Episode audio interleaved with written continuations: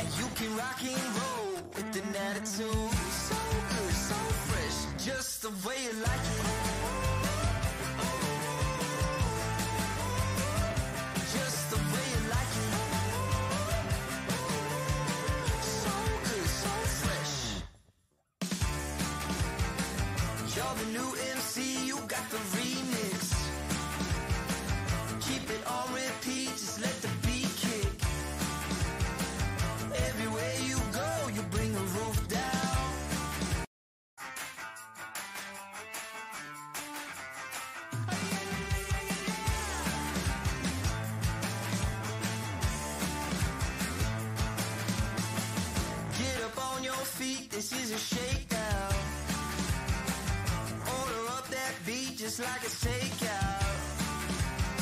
Show me you got soul inside those new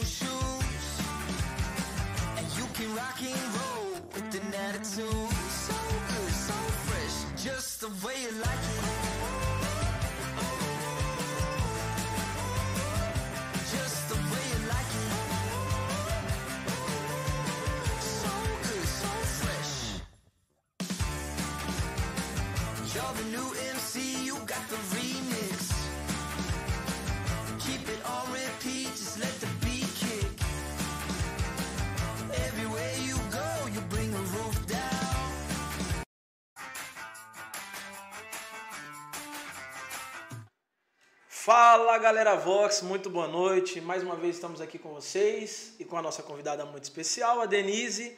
Daqui a pouco eu apresento ela. Pessoal, hoje eu tenho dois recadinhos muito importantes para vocês. Antes da gente começar, eu quero te pedir para desde já comentar na live, dar o seu like, compartilhar com seus amigos, ah, vizinhos, parentes, tá? Todo mundo precisa assistir essa live porque nós estamos com uma convidada aqui muito especial, muito honrosa e queremos que você se sinta muito em casa aqui, tá? Com a gente, com o nosso conteúdo. Vai ser muito bacana o bate-papo de hoje, muito descontraído. Então eu conto com a ajuda de vocês. Você que está assistindo pelo YouTube, na sua televisão, no seu celular no notebook, tira um print aí, marca a gente lá no Instagram, que a gente vai estar repostando depois, beleza? Vamos lá pro recadinho.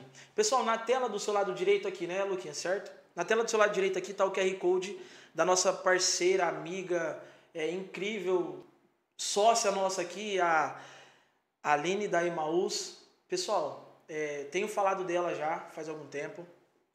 Você que quer alavancar, alavancar o seu negócio, crescer o seu negócio, desenvolver como pessoa, como empresário, como empreendedor, participa. Entra lá no grupo, tá aqui o link, o QR Code. Participa do grupo, entenda um pouquinho mais. Lá ela vai estar dando todas as informações necessárias para você entender como vai funcionar a mentoria em grupo que ela vai dar, tá bom? De desenvolvimento de carreira. Então não perca tempo, entra no grupo, é gratuito para você entrar no grupo. Eu quero então, também. Então não perca tempo, muito bom e vai te ajudar bastante, tá? A gente só traz aqui coisas que podem ajudar vocês e compartilhar com o crescimento de vocês aí, beleza? O nosso segundo recado é para que você não perca tempo em compartilhar essa live. Não perca tempo.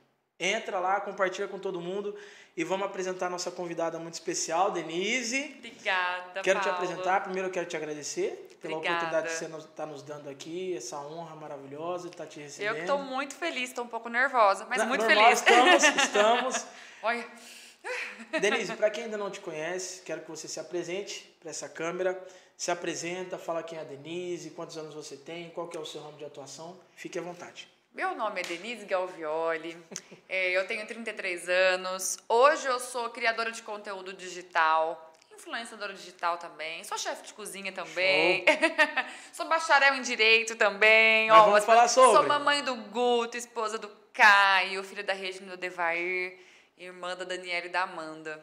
É, essa sou eu. Essa filha é de Denise. Deus. Isso, tanta coisa, gente.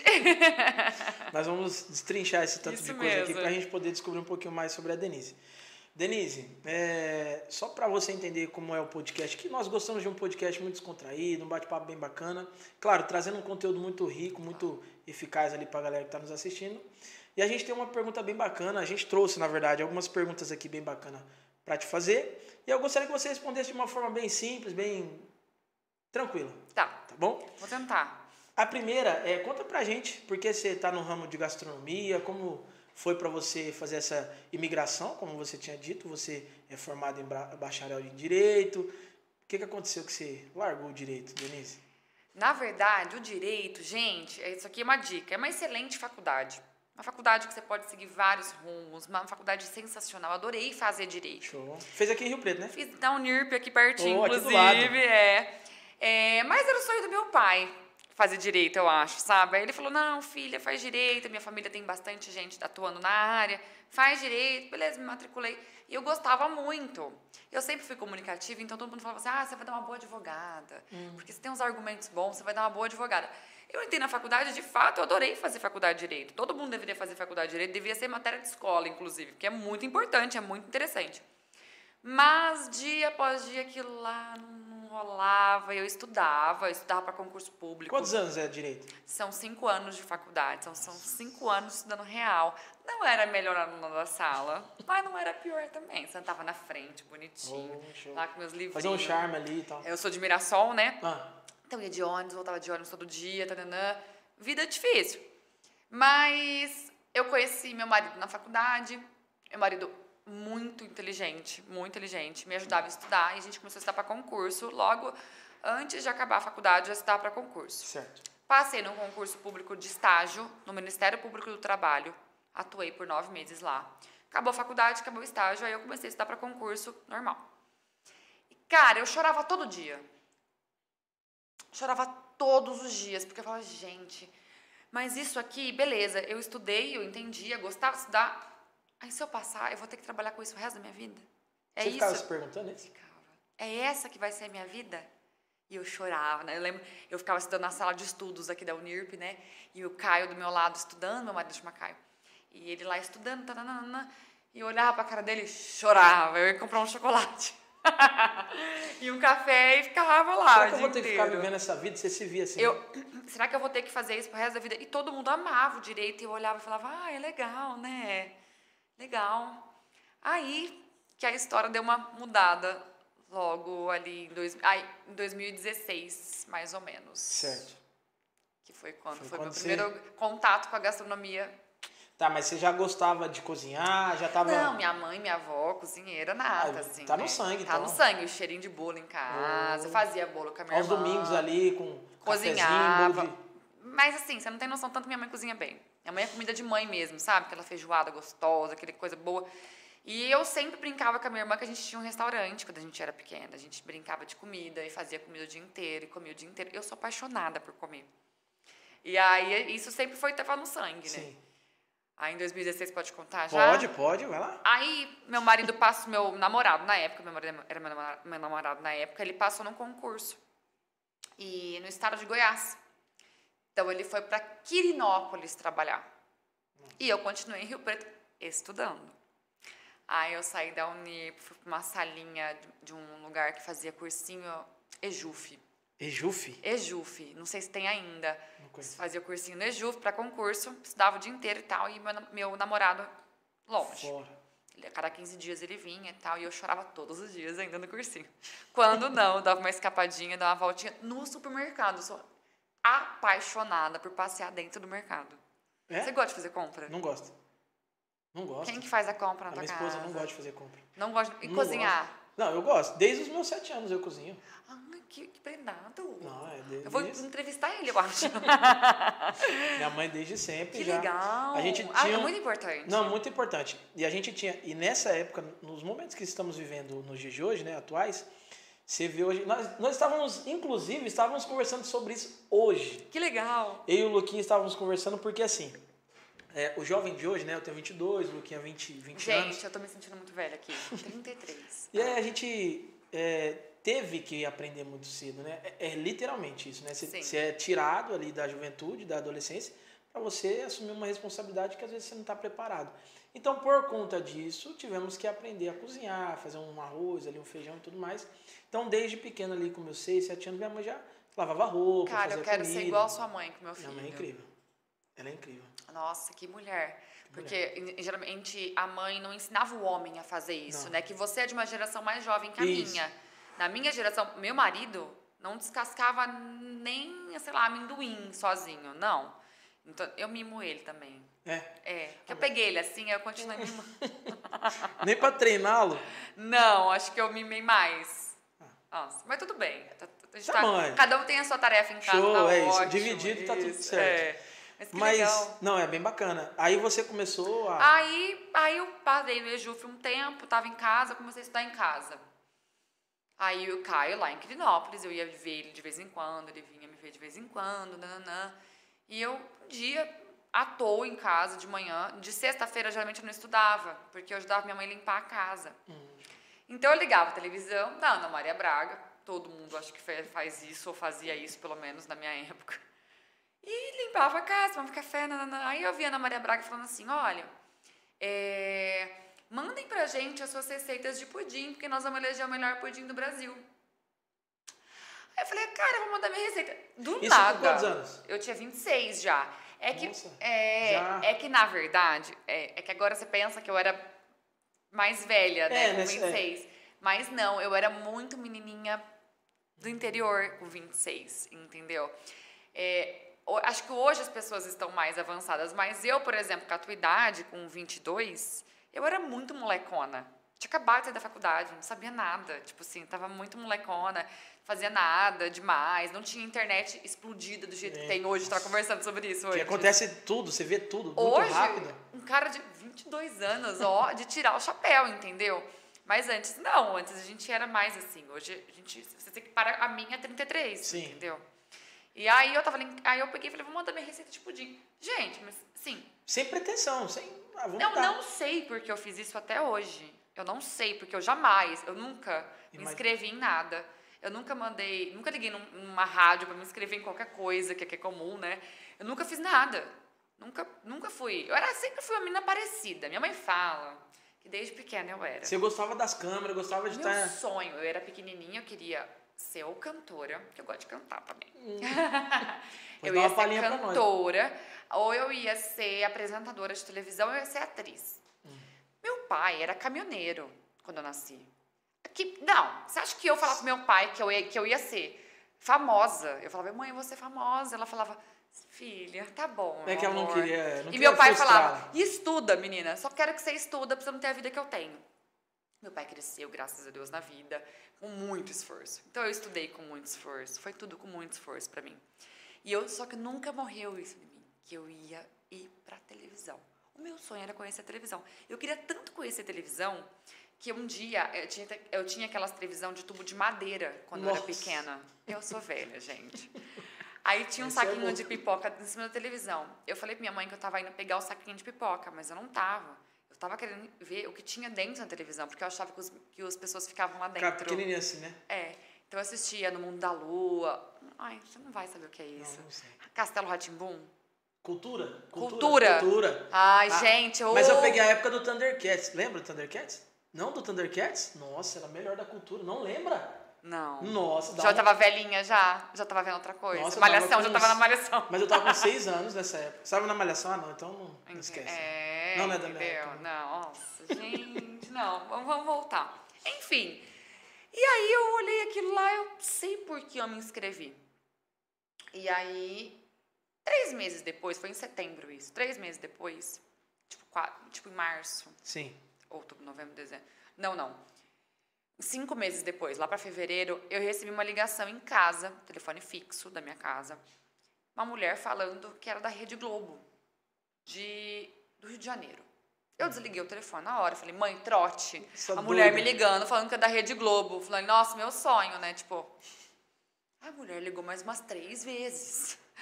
Aí eu falei, sei lá, moça, moça, você não é a Denise? Eu falei, sou a Denise.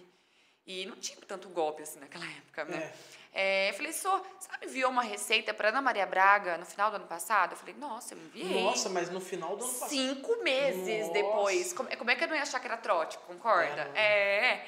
Aí ela falou assim: não, a sua receita foi selecionada entre 4.600 receitas. Nossa, É. 4.600. E a gente quer pedir pra TV Tem, que é a TV local, e aí na tua casa gravar com você. Você fazendo teu pudim. Falei, nossa, que honra! Fiquei super feliz. Gente, primeira vez que eu, eu ia ver na televisão. Gente, não, vou falar uma coisa né? pra vocês. Sabe aquela coisa de menina? Eu parecia uma menina que eu ia aparecer na televisão. Então eu ficava com o olhinho brilhando, nananana. eu falava, não acredito nisso, me arrumei, arrumei a casa. O pessoal foi gravar comigo, eu fiz o pudim, ofereci o pudim. Toda menininha, nananã.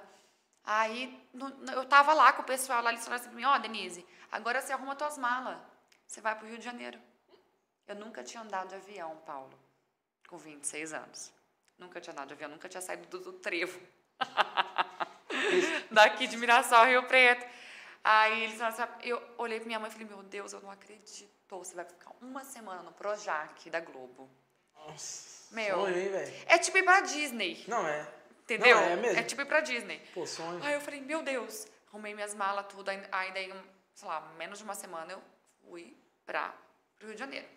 Aí eu andava com o carro da Globo. com- aí foi 10 pessoas foram selecionadas, 12 pessoas foram selecionadas, né, pra disputar o melhor desses 12, né? E eu tava lá no meio. Aí eu fiquei, nunca tinha dormido sozinha em hotel, fiquei sozinha em hotel. Aí eu fui conhecer eh, o, o Cristo Redentor. Nossa, chorei Nossa, horrores. Só, eu não acreditava. Eu fiquei uma semana no Pra Globo todo dia. Eu conheci ah, o, os sets de gravação, andava de aquele carrinho de golfe Que deles só lá. parece novela mesmo. Só- Não, gente, eu tinha Snapchat, eu só gravava no Snapchat na época. É que- Tinha seis seguidores. Você imagina hoje um vídeo desse no Instagram? Meu Deus. É Meu 200. sonho. E eu não tenho gravado. Olha isso. Olha isso. Mas tá na minha memória. Não, Tem umas mas- fotos lá. Ah, Foi bom, foi bom. fotos. Manda, manda, foi bom. E aí eu peguei, conheci a Globo, conheci o pessoal lá. E eu fiquei apaixonada, não queria mais voltar. Juro por Deus, eu falava assim, ai, eu não quero mais voltar. Eu falava pro pessoal, eu quero ficar aqui dentro, eu quero morar aqui dentro. Aquelas câmeras, aquele mundo. A Ana Maria Braga é sensacional. Ela é uma mulher. Ela, ela morou em Rio Preto, né? É, a Ana Maria Braga fez Ibilce aqui, ela fez no Nesp. Ô, louco. É, namorou vários aqui. ela lembrou disso. Ela lembrava do Zero Grau, ela lembrava do Automóvel Clube. Você tem uma noção? E ela bateu uma papo comigo sobre Rio Preto. E aí, lá, é, na hora que eu fui apresentar meu pudim, eles perguntaram o que você quer fazer com o prêmio? 10 mil reais o prêmio. Nossa, naquela época Nossa, tipo, era força, hein? 30, né? Que isso? Aí eu falei assim: ah, eu quero casar. Eu quero comprar meu vestido de noiva. Quero porque eu já namorava fazia de 5 para 6 anos. Já tava se programando. Aí eu pá. queria casar. Gente, 5, 6 Seis anos de namoro é que uma casar. eternidade, né? Vamos Era uma. casar. Eu queria casar, o cara tinha passado no concurso e tal. Aí eu falei, eu quero casar. Aí ela falou assim, ela me fez pedir o Caio em casamento no ar. Então, eu fiquei Nossa, toda sem muito- graça. Aí eu assim, Caio, quer casar comigo? Esse vídeo tá no meu, no meu, meu Instagram, no primeiro vídeo lá, fixado. Ah, Caio, quer casar comigo? Eu falei, aí ele, no outro dia, aí no- nesse dia, falei isso. O meu pudim naquele dia, ele caiu pra quarta colocação, então eu não fui pra frente, mas eu Certo. fiquei entre os quatro, os, ainda assim tava nos 10 melhores do Brasil, mas tinha caído pra quarta colocação e tal. E outro dia ser a final dos três melhores, né? Aí eu falei, beleza. Tava lá, fui, conversei com o Caio à noite. Aí, umas 8 horas da noite, falei pro Caio, Caio, eu vou dormir porque aqui a gente acorda 4 horas pra estar na Globo 5, pra estar aí no ar 8 tinha que fazer toda uma programação. cabelo, maquiagem e tudo mais. Aí, beleza. Aí eu desliguei o telefone, o Caio tava estranho. Eu falei, nossa, mandei mensagem, ele não respondeu, nem chegou a mensagem, Hum. sabe? Falei, menina, é hoje que eu é mato esse moleque. Ele tá, já fugiu, já queria só porque eu pedi Fugiu. casamento. Que coisa chata. No outro dia eu cheguei na Globo, me maquiaram, me arrumaram. Fui lá, sentei nas 10 pessoas, a Ana Maria Braga começou a falar. Ah, porque ontem a Denise pediu o noivo dela e o noivo dela mandou, mandou o vídeo pedindo ela em casamento. Eu chorei, né? Que ele mandou um vídeo pra Globo. Do nada, abre a porta, o Caio entra. Nossa, você já tava lá. Eles levaram o Caio, gente, juro por Nossa, Deus. cara. A- mágica Globo de Não, ser, né? De Rio Preto pro Rio, no último voo que tinha. Ele chegou no, no Rio de Janeiro três horas da manhã, foi direto pra Globo, não dormiu. Caraca, os caras é bom. Me pediu em casamento, com um buquê de rosas. Coisa mais linda. Voltei no aeroporto, todo mundo ti- assistia Ana Maria Braga, todo mundo me parava no aeroporto. Eu vi você, eu vi você, eu vi você, eu vi você. E aí aquele, bichinho da fama ficou ali na gente. Aquele eguinho, É ego, ego. gostoso, gente, Bom, é hein? gostoso. Aí eu fui pedindo. Aí eu casei seis meses depois com o Caio. E tá Tô- até hoje pra vida toda. Tô com o Caio, sábado a gente tem, faz 12 anos juntos. Pra vida toda. Foi a primeira Bodas vez de ouro, que eu tive contato com a gastronomia, foi aí em 2016, só pra contar. Só pra que você. Só pensa- cheguei na Ana Maria com o melhor pudim do Brasil. Nossa, a primeira vez que você teve o contato, olha o que, que É. deu. Rapaz, tem que tomar Só que eu cuidado. não entendi a dica do universo, viu? Não. Não. Tá, é, vamos lá. Primeiro você fez bacharel, né? Bacharel. Você fez Bacharel, é, direito. fiz direito. É que como eu não, eu não exerci a Sim, função sim. de advogado, então é bacharel. Sim. Aí você fez direito e falou assim, pô, eu não odeio essa. Não, não É, odeio. ah. É, não é odeio a Não gosto, palavra. Não, não- quero fazer isso pra minha vida. Não quero isso Isso, pra é. minha Não, vida. não faz parte de Não mim. faz não- sentido pra mim. E, e vendo aqui, parece que você só fez isso por conta dos seus pais e tudo mais. É. Essa. É, Pensa, se eu for presa, eu tenho uma, uma graduação. Eu posso me proteger. Eu posso me proteger e tenho uma graduação. Vou passar aula especial. Tô brincando, gente. É que pode zoeira, Parece. é zoeira. Entende? Aí, ah, vou, se eu for presa, pelo menos o direito eu tenho, Eu tá tenho, tranquilo. tô ali, tô tranquila. Show de bola, não, tá aí tá tranquilo. Então você meio que foi levado aos- pelos seus pais a fazer essa. A fazer faculdade. Mas eu não me arrependo. Eu conheci meu marido lá, Foi tantas coisas né? boas. Aprendi muita coisa, amadureci muito. Mas você comentando, Denise, sobre você chorar e tudo mais, que eu lembro que eu trabalhava no Ceasa, né? Em 2015. 2015. Delícia, já pensei em frutas. Nossa, mas não, misericórdia. Não, tudo bem. Maravilhoso. frutas. Não, Ah. maravilhoso. Você comia? Muito, o tempo inteiro. Banana, maçã, o tempo inteiro. Porque Nossa. eu chegava duas horas da manhã, eu já comia. Chegava duas horas da manhã comendo até. Ai, pinha. Nossa, já fui lá comprar não- pinha no Ceará. Meu negócio é banana e maçã de fruta. Então, que ele. uma pera, talvez, mas. Nossa, bem chegar. madura. Você via tudo ali fresquinho. Tudo. E chegava. é uma vida bem de- difícil, né? Muito, muito. Chegava bem de madrugada ali, então tava vindo direto da roça, muito limpinha, muito top, muito boa mesmo. E aí eu acordava todo dia de madrugada para ir pro trabalho e todos os dias eu chorava. Chegava em casa, falava com minha mãe: mãe, eu não aguento mais trabalhar no Ceasa, quero sair dessa vida. E eu sei muito bem o que, que é isso. Porque a pessoa. E tem uma Ah, frase. Tem uma frase que ela fala assim: você, você não fazer aquilo que você ama é você morrer todos os dias em gotas. É, todos os dias ela vai pingando. É impressionante isso. Como vai te matando. Vai. E aí você não vai E não era pelo esforço, só, só pelo Isso. esforço. Não, não era. Porque tem muita gente que, cara, é muito grande no SEASA e acorda duas horas da manhã. Você podia crescer muito no SEASA. Muito, é. Podia, como o meu, o meu patrão, né? O meu ex-patrão era, virou é, dono de uma rede de. Cresceu gigante. Pô, era, era carregador, carregador igual eu. Meu pai era caminhoneiro e virou dono de transportadora. Não me impedia, mas aquilo me, não, Não te não fazia era pra feliz, mim. não era pra você. E, e todos os dias, olha só que louco isso. E todos os dias eu chegava em casa. Olha só, minha mãe ela é muito treinada, Top, muito tua mãe, hein? capacitada. Chegava em casa e falava assim, mãe, eu não, não quero mais. Ela falou assim, Deus está te treinando, meu filho. Nossa, eu ficava doido. Falava assim, mas como ele tá me treinando, pelo amor de Deus? eu Não vai acabar não logo? assim. E ela, fica tranquila, ele tá te treinando. Todos os dias. Eu falava assim, então Deus tá me treinando. Pra me capacitar. E eu lidava muito bem com as pessoas, meu patrão nunca precisou gritar comigo. Então, e eu vi aquela. E eu até conversei esse dia com os meninos aqui. O respeito ele se dá, e isso é muito importante para quem trabalha como CLT e tudo mais. Até para você, como ter uma empresa, como você se lida com o seu colaborador. Você precisa respeitá-lo, né? E aí ele. Eu vi ele brigando com, com a galera, porque eles faziam as coisas tudo errado, às vezes não fazia e tudo mais. Eu sempre fui muito um bom executor. Então, se você me pedir, eu vou lá e vou fazer. Né? Então, eu fazia. E aí eu vi aquela cena, eu falava assim, cara, nem minha mãe faz assim comigo, né? Aí teve uma vez que ele quis levantar a voz pra mim. Aí eu falei assim, Rafa, nossa, com toda educação. Rafael, cara, eu nunca te desrespeitei. Então eu peço para que você jamais me desrespeite. Porque senão é daqui para fora. né? Eu tenho os meus direitos, então eu vou atrás. E aí tá tudo certo. Então, a partir disso, eu me impondo, eu me colocando no meu lugar, no meu lugar e colocando ele no lugar dele, cada um ficou na boa e tudo deu certo. Mas Quanto realmente, tempo você trabalhou lá? fiquei cinco anos, desde 2015 até 2019. Deus treinou bastante. Muito, bastante. Eu era muito teimoso, né? Ah, mas tá certo. Mas Deus precisou lapidar. O que, que você fez depois, só por de curiosidade? Tá, depois, 2019, eu saí do Ceasa, sofri um acidente em 2019 de caminhão, quase morri Nossa. na, na Avenida de Essa- Andeara. Essa aqui, quebrei meu nariz, minha perna aqui ela é toda bem machucada. Nossa. Perna esquerda. Eu fiquei soterrado debaixo da carga da batata. Fiquei seis meses. Pesado pra caramba. Caramba. 50 quilos cada saco, né? Você come batata? Não, bem pouco. É, olha, é, imaginei. Mas hoje eu não, não viajo, eu tenho muito trauma de viajar e tal. Até hoje, né? Mas Cara. tenho trabalhado isso em mim, mas Claro. pra mim é muito difícil ainda.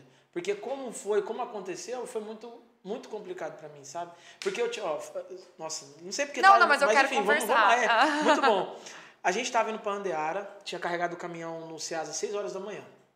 A gente tinha que estar lá em Birigui 10 para 11 horas da manhã, mais ou menos. E o caminhão tava muito carregado, muito pesado, Pesado. muito, muito mesmo. Conheço essa história de caminhão. E aí, a gente tava descendo uma rodovia bem rápido. E aí eu vi no meu lado direito aqui, como eu era passageiro, eu falei pro meu motorista, meu parceiro Felipe, cara, e o Felipe tá vivo até hoje, nosso um grande amigo meu. Eu falei, Felipe, tem uma moça aqui, cara, que eu acho que ela vai nos ultrapassar. E aí, nessa descida, acredito que é melhor deixá-la aí. Do lado gente não- errado? É, do lado errado. Ela queria tá. atravessar por esse lado Ah, aqui, pra ela poderia direita, atravessar aham. por aquele lado. E eu fiquei vendo ela tentando e o Felipe acelerando e ela tentando. Eu falei, cara, é melhor deixar ela ultrapassar a gente, pra gente não ter problema. Foi dito e feito. Na hora que ela ultrapassou, passou um veado na frente dela, ela bateu Meu no veado. Deus do céu. Aí o Felipe, pra não jogar o caminhão pra cima dela, porque ia matá-la, ele jogou pro acostamento e virou um tripé. Eu tenho fotos até hoje, às vezes eu me recordo assim. Pego pra olhar, pra ver Você nasceu de novo. quanto Deus era maravilhoso na minha vida. Mas- é Não, mas ele é. maravilhoso. E ele me deu a oportunidade. Minha filha tava pra nascer naquela época. Nossa, um monte Tadinha. eu tenho. Helena, maravilhosa, perfeita. Ai, não conheço. Manda, mostra Não, foto depois. Vou mostrar pra você. Ela é Te troca minha fotos vida. de filho. Pais são assim, né? Não, ela é minha vida. E então, depois daquilo, Tava pra ter nenê já. Tua mulher tava grávida? tava, tava grávida. Nossa, imagina o susto dela. E foi muito grande e eu fiquei muito vulnerável. Enfim, perdi todos os meus amigos que eram, diziam que eram meus amigos. Perdi muitas pessoas, a única pessoa que ficou. Não, eu fui lá no fundo do poço mesmo. Tinha tudo praticamente, perdi tudo. Tive que vender tudo que eu tinha na época. É. Pra me poder. Fiquei seis meses sem andar, foi Ah, bem complicado. sim. Mas graças a Deus, me recuperei, tô bem, firme Deu e a forte. volta por cima. Oh, muito. E muito com a ajuda da minha mãe. Um dia eu vim aqui entrevistar ele, tá, gente? Não, vamos, vamos marcar. foi muito bacana e foi uma experiência muito boa pra mim. Depois daquilo eu falei, olha, a partir de agora eu vou trabalhar com aquilo que eu amo, que é dar treinamento, palestras, falar sobre desenvolvimento pessoal. Gosto muito. é, ensinar as pessoas a vender, enfim, é a, é área que eu, que eu domino, gosto Ai, que bastante. bacana. E aí eu fui estudar sobre isso e estudo até hoje, sobre venda, sobre... Gente, ele estuda demais. Vocês não têm noção o que, Demais. que ele fez. Ele tem uma ficha minha que nem eu tenho. Assim, nem meus amigos íntimos sabem do que ele sabe, porque ele estuda Não, meu eu Instagram inteiro. Bastante, eu gosto, eu gosto. Mas eu, E eu mas eu falei uma pra pergunta- ele que eu, que, vou, que eu vou surpreendê-lo ainda. Tem uma pergunta muito boa aqui, Ah. falando em relação ao seu esposo, né? Como vocês se conheceram na, na faculdade. Foi um- Começamos a namorar em 2011. Nossa, 2011. 12 anos já. É, é tempo, é uma vida, na verdade. Uma vida. Qual foi a importância dele pra essa jornada que você trilhou aí? O Caio. O Caio é meu alicerce. Ele é tudo pra mim. Ele, ele me. Ele, todas as vezes, porque assim, pensa que eu era uma menina muito imatura. Como eu só estudei para concurso a vida inteira, me faltava experiência de um trabalho de dia a dia. Eu com Aquela 20 rotina, né? Eu tinha 26 anos, eu nunca tinha tido um, pa- um patrão na vida, de verdade. Eu não tinha experiência com trabalho, eu era muito bobinha. Então o Caio pegou na minha mão e tudo que eu sei, eu aprendi com ele. Ele é uma pessoa muito inteligente, muito desenvolvida, ele estuda muito. Desenvolvimento pessoal, ele estuda muito eh, religião, ele estuda muito, então ele sempre me ensinou muito, sempre pegou na minha mão. E eu sou, assim, totalmente coração, ele é totalmente razão, então ele me complementa. Ele, ele, nossa, eu, eu vou, ele tá com o pé no chão, mas precisa dos dois, né? Precisa da pessoa que voa. E aquela sim. que dá uma seguradinha. Então eu falo que eu sou, o- eu sou o coração dele, ele é minha cabeça. a gente, ele, o Caio foi fundamental. Já deu muito, já brigou muito. Muito. Já deu uns, uns arranca-rabo feios no meio do Nossa. caminho. Mas aí Deus falava: não, menininhos, parem. Volta e volta. Volta, volta, volta. Fica... E aí a gente foi agraciado com o nosso filho.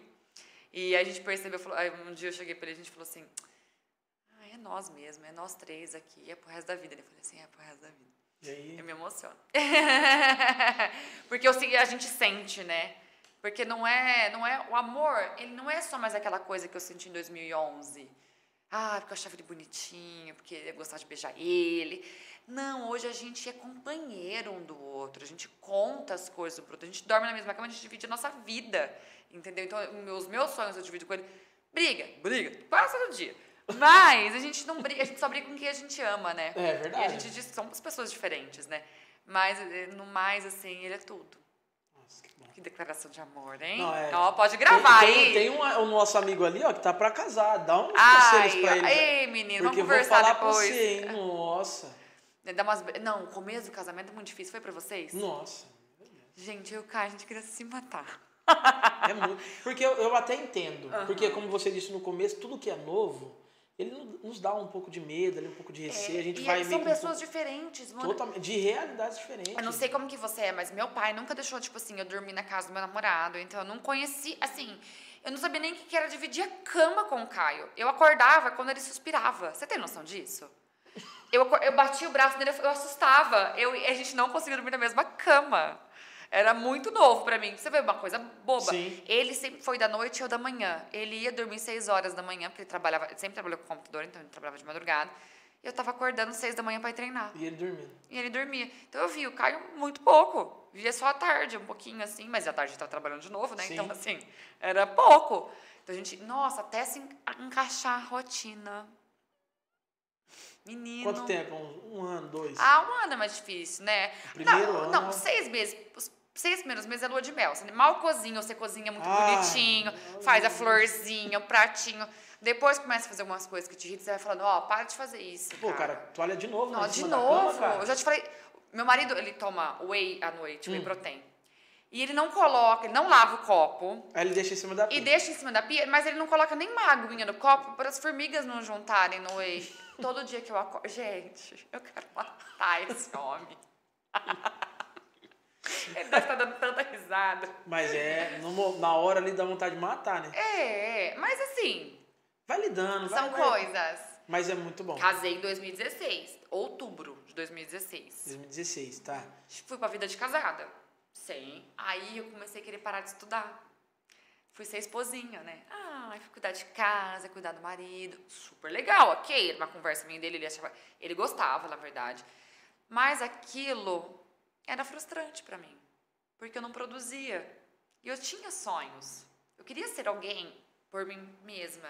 Eu queria ajudar a minha casa, trazer mais renda, talvez, mas assim, queria ser alguém por mim. Não, não estava feliz com aquela vida. Eu acho tão lindo quando a pessoa teve vocação para cuidar da casa, do lar, do marido. Acho lindo, mas eu não era.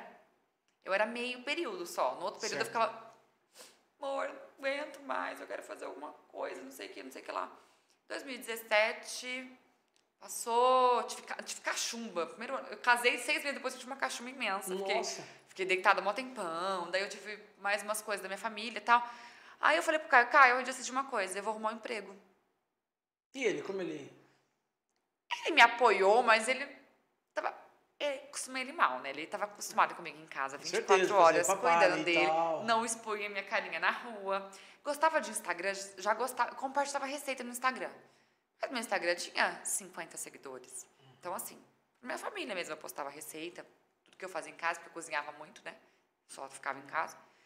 Aí, aí eu falei assim, nossa, eu vou arrumar um emprego, 27 anos, que currículo que você tem? Porque eu não tinha nenhum, não Nossa, não tinha nenhuma experiência. tinha experiência nenhuma. Gente, Nossa. mas eu era conversadeira. Rapaz, conheci uma menina que ia, falou pra mim que ia abrir uma clínica de estética em Rio Preto. Fechou já, vou até falar o nome que Aham. fechou, emagreci. E ela falou assim: Nossa, eu conheço quem tá selecionando o pessoal pra trabalhar lá. Eu falei, mas o que, que eu vou fazer clínica de estética? Ela, não, você vende. Você vai, pode ser a vendedora que vende pacote de estética. Você entende? Eu falei, ah, entendo de eu fazer as coisas em mim, né? Mas não entendo, assim. Não, mas vamos marcar uma entrevista. Eu fui falar com a dona da franquia, uma franquia Aham. um grupo 10X que franqueava lá, foi falar. Aí a dona da Emagreci foi me entrevistar. Pensa uma mulher chique, alinhada. E aí ela chegou comigo e falou assim: "E então, Denise, seu currículo? Eu falei: Nossa, esqueci meu currículo. Você falou? Falei, Nossa, que menina, esqueci meu currículo. Então, mas deixa eu te contar, deixa eu te contar. Menina, você tem uma história boa pra te contar. Rapaz. Nossa, então, mas quando. Essa você sabe é que eu fui boa. pedindo em casamento pra Ana Maria Braga, né? E eu contei a minha história do pudim. Contei que Nossa, daí eu saí no jornal. storytelling, hein? Olha. Fia, não. Foi boa que essa jogada? Essa isso. boa.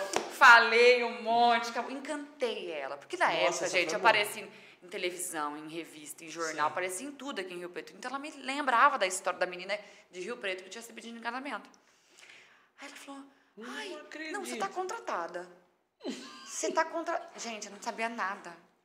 Eu recebi uma apostila desse tamanho de procedimento estético, porque eu ia vender. Eu ia ser responsável pelo faturamento de uma Nossa, hein? clínica. Eu não sabia nada, eu chorava todo dia. Mas eu não, mas eu não queria desistir, porque eu não, não é que eu, gente, não é que eu sou chorona porque eu quero desistir das coisas, que as coisas são Não, sim. difíceis. Eu sou uma pessoa emotiva. Então, assim, eu vi aquilo lá, mas eu falava, não, mas eu vou vencer, cara. Eu não- também não é assim, todo mundo aprende, né? As coisas estudando e tal. Então eu peguei, fiz mapas mentais. Você não tem noção. Nossa. Eu sabia estudar, era concurseira. Então eu fazia mapas mentais do- dos procedimentos que eu tinha que decorar. Tive treinamento, fui em todos. Tarará. Primeiro mês faturei muito baixo, obviamente, porque eu não sabia. Mas eu conversava muito com as mulheres que entravam na minha Girava sala. todo um relacionamento. né? Eu tinha uma, eu, eu era a primeira entrevistadora. A pessoa chegava na clínica, marcava uma avaliação. Ela tirava, eu tinha que fazer ela tirar a roupa na minha frente para avaliar ela. Então eu tive que me, conectar muito com a pessoa. Nossa, tinha que ter uma confiança. Geralmente era a história da Ana Maria. Já contei essa história umas 600 vezes, sempre dá certo. Se eu tô no ônibus, se eu tô no avião, se- qualquer lugar, Essa alguém aí não, não contava e a mulher falava, as dores choravam para mim na sala, porque realmente tem certas coisas de, é, de estética que incomodam muito a mulher. Então eu criava muita conexão. Eu fui, em dois meses, a melhor vendedora do país. Dois Em meses? dois meses de clínica de estética. Eles tinham 120 franquias no Brasil. Eu ganhei o prêmio de melhor vendedora do país. Faturei, acho que, me engano, 150 mil sozinha. Meu pai, a máquina de venda. Meu patrão gostava de mim, gostava dele, nananã. Mas aí, houve alguns problemas internos dele com falta de, gerência, talvez ali, né? Eles eram muito gente boa comigo, mas assim, a clínica realmente não estava dando certo. E aí eu pedi, aí eu comecei a ficar meio chateada, comecei a não vender tão bem, mas os clientes não chegavam até mim, era uma coisa meio de precisava de tráfego pago a clínica, que hoje não tinha naquela época. É, que hoje se E a empresa tivesse... tem muita clínica de estética, daí então você precisava se sobressair de alguma forma, eles não estavam conseguindo fazer o cliente chegar até a gente. Tarará, tarará. Aí a gente tinha nossas discussões internas, mas nada demais. E no meio do meio tempo da minha clínica de estética, eu comecei a fazer um curso de gastronomia por hobby. Aqui no Legrand Chef de Rio Preto, na escola de, de escola de gastronomia. de gas- gastronomia. Eu comecei a fazer esse, esse, esse Renomada também. renomada. Eu comecei a fazer o curso de chefe lá, por hobby. Falei, ah, para desestressar um pouco, vou fazer o curso de chefe, vou trabalhar na clínica, tô feliz agora. Tô feliz, tô satisfeita. Eu me apaixonei por gastronomia de um jeito que eu não suportava mais chegar na clínica de estética. Eu falava, não, é isso aqui que eu quero fazer. Quero cozinhar. Eu ia sem maquiagem, sem esmalte. Não, já tava, já tava... Eu, queria, eu não Do queria jeito que tô em casa, do jeito que eu vou. eu queria, mas porque cozinhar exigia essa sim. simplicidade. E, e eu, na clínica estética, exigia uma elegância. E eu falava, não, gente, eu deixo a elegância, porque eu quero fazer isso aqui. No curso, eu fiquei muito amiga da Maiara, que veio a ser minha sócia mais tarde. E, eu ficava, e a Maiara do direito também. E a gente ficava assim na sala, ai, a gente podia trabalhar com isso, vamos montar um negócio, montar um negócio, montar um negócio. Cheguei no meu patrão, emagreci um belo dia e falei, Caio me apoiou, falei, "Ca- ó, patrão, pedi minhas contas. Nossa, ele virou cão comigo. Brabo, Muito brabo. bravo, muito bravo. E aí eu falei, não, mas eu quero mesmo. Aí acabei que nem cumpri aviso, saí até antes, porque a gente deu uma discutidinha ali. Ele alterou a voz comigo. Falei, então agora tá aí eu falei, não, então a gente vai terminar assim mesmo. E, mas ele, mas eu- hoje eu sou tão grata a ele, cara, porque ele me ensinou tanta coisa, me ensinou a trabalhar. É, foi uma besteira que a gente discutiu ali, sabe? Pessoas, são pessoas maravilhosas. Sim, que me deram sim. oportunidade sem eu merecer na época, porque eu não tinha currículo nenhum. Então eu sou muito grata a esse período. E aí eu saí da Emagreci pra me unir a Maiara. E aí foi quando começou... Crave canela gourmet. Cara, eu, eu só não entendo, porque eu, eu dei uma breve O Instagram saiu do pesquisada. ar já. É, mas tem algumas fotos ainda que vocês estão segurando, se eu não me engano, algo na mão. Um tacho Isso. grande. Ali na frente tem uma placa assim na frente e tal, bem bacana. Cara, por que terminou sendo que era muito bom? Você e ela se com... Eu lá. e a Maiara somos almas gêmeas. se complementa, cara, não tem como. Eu e a Maiara somos almas gêmeas. A Maiara é totalmente diferente de mim. Mayara é roqueira. Eu sou sertanejo. A Mayara é vida louca. Eu sou super certinha. Sou super. A Mayara, nossa, que chega aqui, bate na mesa, fala alto. Eu sou, eu falo alto, mas eu sou toda menguinha. Então ela era a produção, eu era o marketing. A gente se unia muito. E na cozinha a gente ria, brincava, se conectava.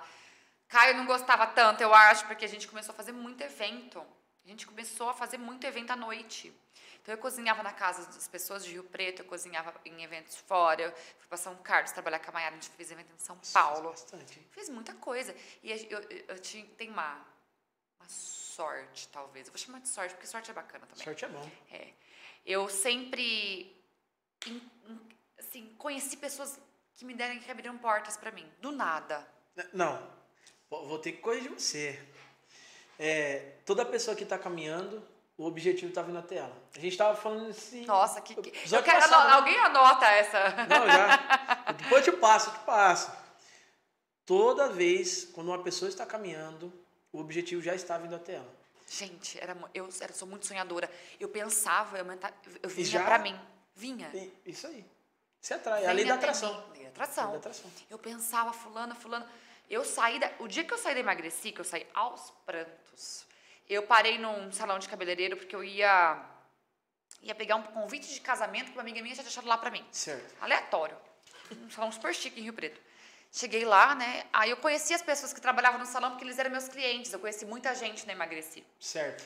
Aí eu cheguei no salão, não era frequentadora do salão, porque o salão é muito caro, mas eu era, tinha intimidade com todo mundo. Conheci, falei, ô fulano, ah, nossa, quem tá ali? A Mila Gomes, você conhece a Mila Gomes? Conheço, conheço. Mila tava lá. Falei, nossa, queria conhecer a Mila. Ela falou, não seja por isso, Mila, a Denise quer te conhecer. Ela falou, oi, tudo bem? Eu sou, que você é Denise? Eu falei, é, e eu sou chefe de cozinha. Falei desse jeito pra ela. Ela falou, então vem cozinhar no meu aniversário, Nossa. você tá contratada. Nossa. Ela olhou pra minha cara, ela falou isso, gente. Tá Eu ganhei 2.500 seguidores num dia. Porque a Mila Gomes falou que eu estava na cozinha no aniversário dela. Foi o primeiro evento meu e da Maiara. Por, por que cargas d'água ninguém entende até hoje. Mas foi um sucesso. E eu cozinhei várias vezes pra ela. E dela, ela me abriu muitas portas, né? De outras pessoas muito bacanas em Rio Preto. E aí eu fui crescendo, a gente foi crescendo. Nossa, pá, 2000, fizemos eventos brasileiros em Rio Preto, eu servi mil sobremesas. Nossa, isso já, já estava em 2000 e quando isso? 2019, é. 2019, verdade. Nisso, Denise falou assim: Ah, eu tô com saudade da televisão. Do nada, assim. Ah, Do nada. acho que eu vou. Eu entrei na internet falei assim: o que, que eu posso me inscrever para participar? Tinha Masterchef aberto, mas eu achava muito arriscado, porque eu não sabia tanto. Eu já vendia uns bolos na época, porque eu sempre gostei de doce. Eu vou me inscrever aqui no Bake Off Brasil, do SBT. Que era do SBT. Menino, não é que eu fui chamado? 180 mil inscritos. Eu falo pra você que eu. Nossa, que sorte que é essa tudo. Passa um pouco pra nós aí também, poxa. Eu não sei, não sei, Deus é muito Deus. grande, Deus é muito Deus, top eu recebo mim. também, eu é, recebo. recebo, amém, Senhor. e aí eu fui chamar, me ligaram, eu tava saindo de um evento, me ligaram e falaram, não é possível que é do SBT. Não, é do SBT, você vai ter que vir aqui em São Paulo trazer um bolo. Só que, cara, na hora que eu cheguei, na hora que eu olhei o Bake Off Brasil de perto, é uma competição vulgo amadora, mas não é amadora. Os caras Não. fazem bolo de ponta cabeça. Você já viu o Bake Off? Já, lógico. É, o bolo de É andar. incrível. É in- É incrível. é incrível. Eu sabia fazer bolo de vó. Eu vendia bolo de vó, bolinho pequenininho, baixinho. No máximo, uma decoraçãozinha básica ali. Eu nunca fui boa em pasta americana, naqueles bolos esculturais. Só tinha lábia, de novo, a meu favor. Rapaz, bom mesmo. Cheguei na SBT. Na minha sala de espera, tinha umas 10 pessoas Certo. que iam fazer entrevista. Particip... Ah, não. Participantes. Não, Você ia ser entrevista. selecionada ainda. Não, tinha, dos 180 foi tipo uns mil. Nossa, que sorte que é essa. Aí eu cheguei lá, meu bolo era um bolo de milho. De milho, gente. Com creme patisserie de milho, que é um creme famoso da confeitaria francesa, mas eu adaptei pra ter milho nele. Eu sabia das coisas, mas tipo assim, simples. Um girassol em cima. E as pessoas com bolo Deu de ponta cabeça, com bolo com escultural, Virado, com a cara com Batman. com Batman esculpido, com a mãe lá. Eu entrei na sala, cinco diretor do SBT, e eu lá, eu falei, rapaz, falei, gente, esse é meu bolo. Aí o cara pergunta pra mim, ah, Denise, você tá de brincadeira com a gente? Bravo. Você acha que esse bolo aqui merece entrar no Bake Off? Eu falei, claro, foi feito por mim.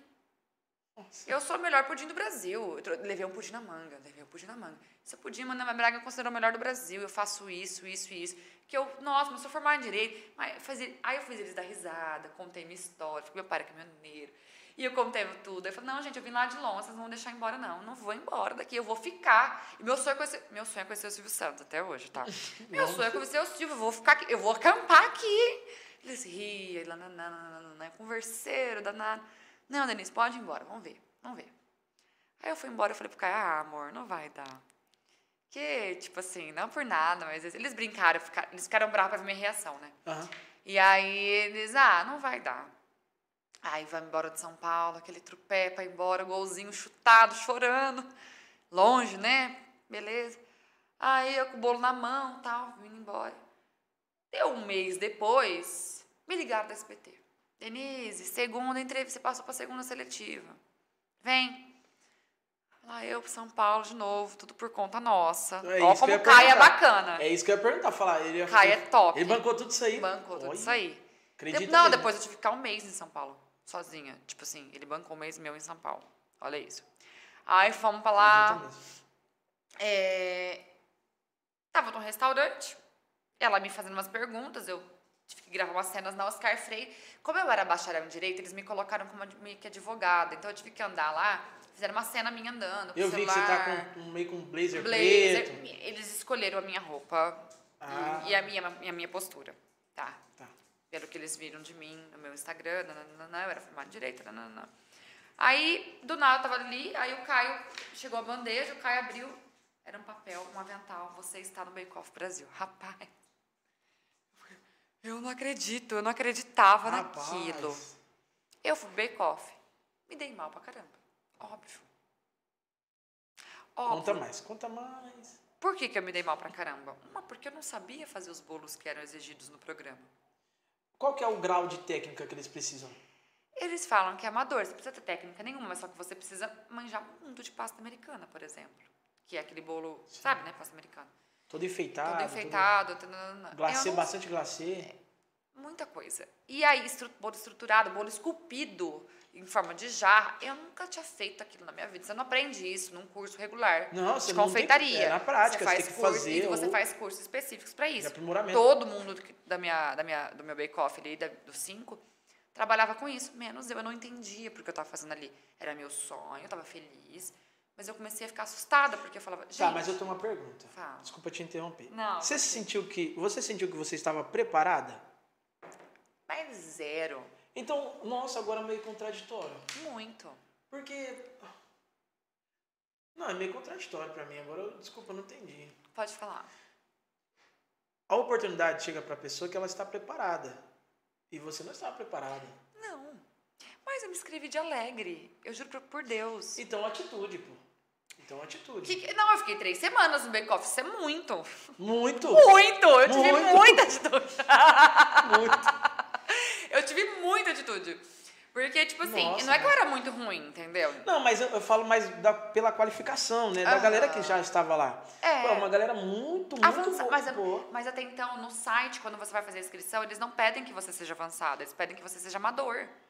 Eu me inscrevi de acordo com o que eu li no Sim, sim. site. Falei, ah, não. Porque até então, tinha gente muito ruim no Off. Sim, mas Mas, nem, ó, ninguém é ruim no Bake Off, por quê? Eles fazem a seletiva, eles provam do teu doce, Certo. tá? Então, assim, se você tá lá, você sabe É, fazer bolo. com certeza. É Alguma coisa fazer. predisposição, é. Então, assim, ah, eu, ela sabe fazer bolo, ela tem uma alquimia boa de sabores, que é o que eu sempre tive. Sabia fazer tudo certinho. Aí, com o tempo e com a pressão, eles fazem as coisas darem errado lá, pra que você sofra E, você vai sendo eliminado. e vai ser eliminado pra que você faça coisas erradas. Não, Senão fica um perfeito. programa muito perfeito, né? E é um reality Bem show. montado. Bem, Bem. pra cair o bolo, um, um detonar o outro, Ah, enfim. É um negócio pra pegar. né? Então eles desligam a geladeira, desligam o forno para as coisas ir dando errado. Porque senão fica muito certinho, Muito bom. né? Então, assim, eu sobrevivi três semanas. É, na minha eliminação do bake, no- no- teve um dia lá que foi fazer um bolo e eu não, meu bolo não assou. E eu não entendi por quê. Meu forno não esquentava, eu conseguia colocar a mão no meu forno. Eu falava, gente, meu bolo não. Eu fiquei muito nervosa. Tipo uma crise de pânico no SBT. Nossa. Sim, gente. Ponto 1. Um, eu era a metida do programa. Porque eu era bacharel em direito, eu tinha. Assim.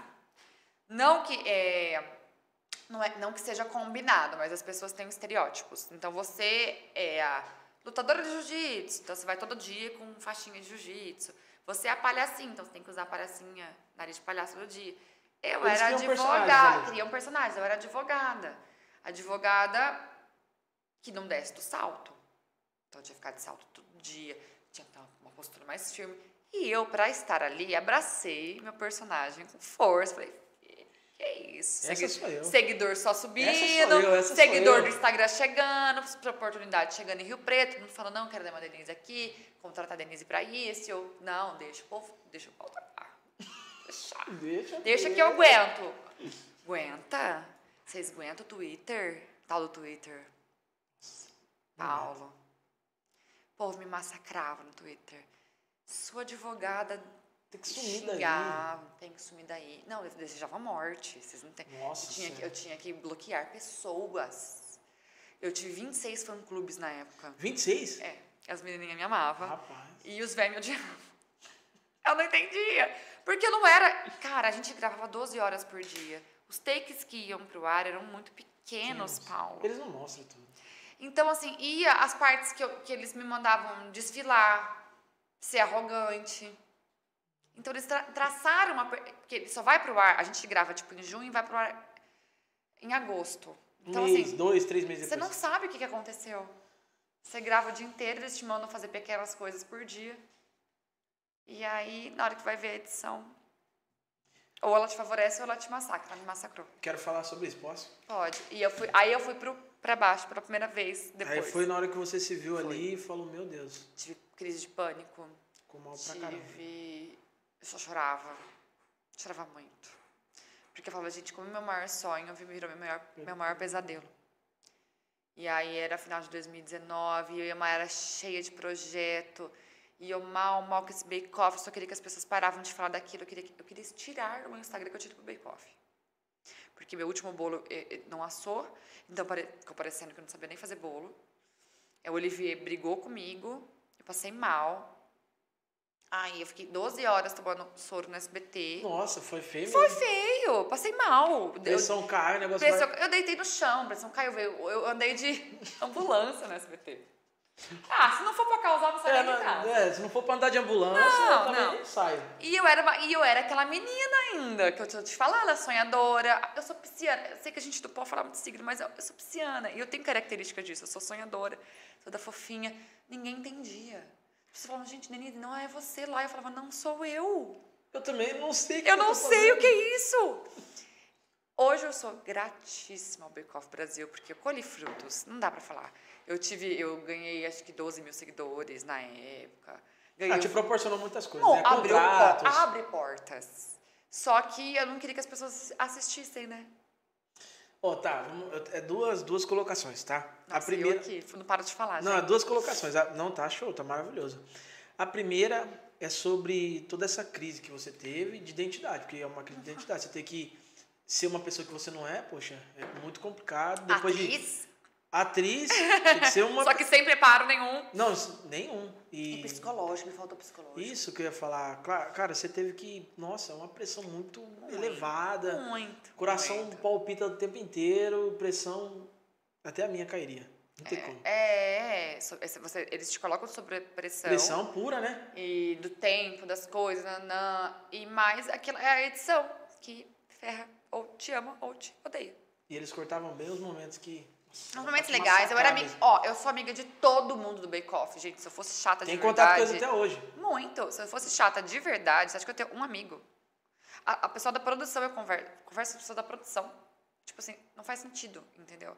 É, mas enfim, eu não estava preparada, obviamente. Eu não Sim, tinha sim. o grau de conhecimento do pessoal lá. E eu nunca, nunca nem estudei isso, porque eu não gosto realmente de bolo esculpido, pasta americana. Eu nem consumo, pra você ter uma noção. Eu não gosto. Eu gosto de confeitaria mais artesanal, aquela fita mais com- coisinha de mamãezinha. E é o que é minha cara. E é- essa é mais casual mesmo, É. aquela que do dia a dia. do dia a nada- dia. Se for numa festa, alguma coisa mais. Você até faz, mas não é a tua Não é, praia. não é minha praia. Eu, eu demoraria muito pra fazer. Não seria naquela uma hora que eles dão pra gente. Demoraria Será tipo, que eles não o tiram um todo. tempinho ali também, não? Não, porque fica um cronômetro lá. É Ah, dá- muito legal. Cara, é muito A legal o experiência, né? Não, é muito bom. É lindo. Experiência. Estar no SBT é lindo. Você tá, eu, como eu passei mal, eu fui pra sala do diretor, que é do lado da sala do Silvio. Eu passei num corredor que tinha os troféus do Silvio Santos, a história dele. O cara, é um cara, vai. Não sei se da tua geração, mas da minha Não, ele- ele era. é fera. Ele é fera. Ele é fera. Ele é ótimo. O livro dele- é maravilhoso. Lê o livro Não, dele. tem, não vi, nunca vi. Nunca, Nunca vi. viu? Não tem. Será que, quando eu tinha sete anos. Tem um livro do Silvio Santos? Nunca. Tem, mas não é uma, uma biografia autorizada. Ah, tá. Mas eu tinha sete anos de idade quando foi lançado. 97. Sabe o que eu pedi pro meu pai de presente? O Isso. livro.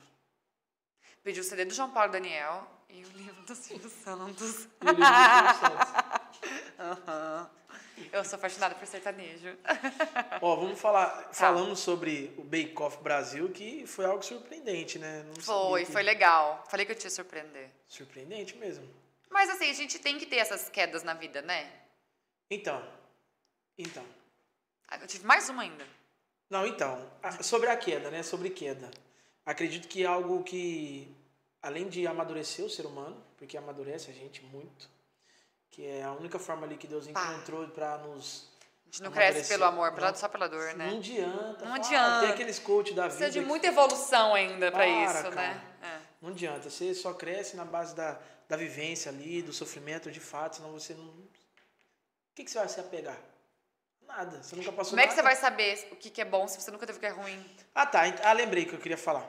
Hoje eu assisti um, uma- um vídeo de um adolescente que foi baleado aqui em São José do Rio Preto, né? Nossa, não vi. Aí só pra complementar isso com o que eu tô falando, sobre sofrimento, sobre dor e tal. E aí eu fui lá ver os comentários, foi na página do Rio Preto Conecta. Aí eu fui ver os comentários. Eu não sou um cara que eu gosto muito de ver comentário, por quê?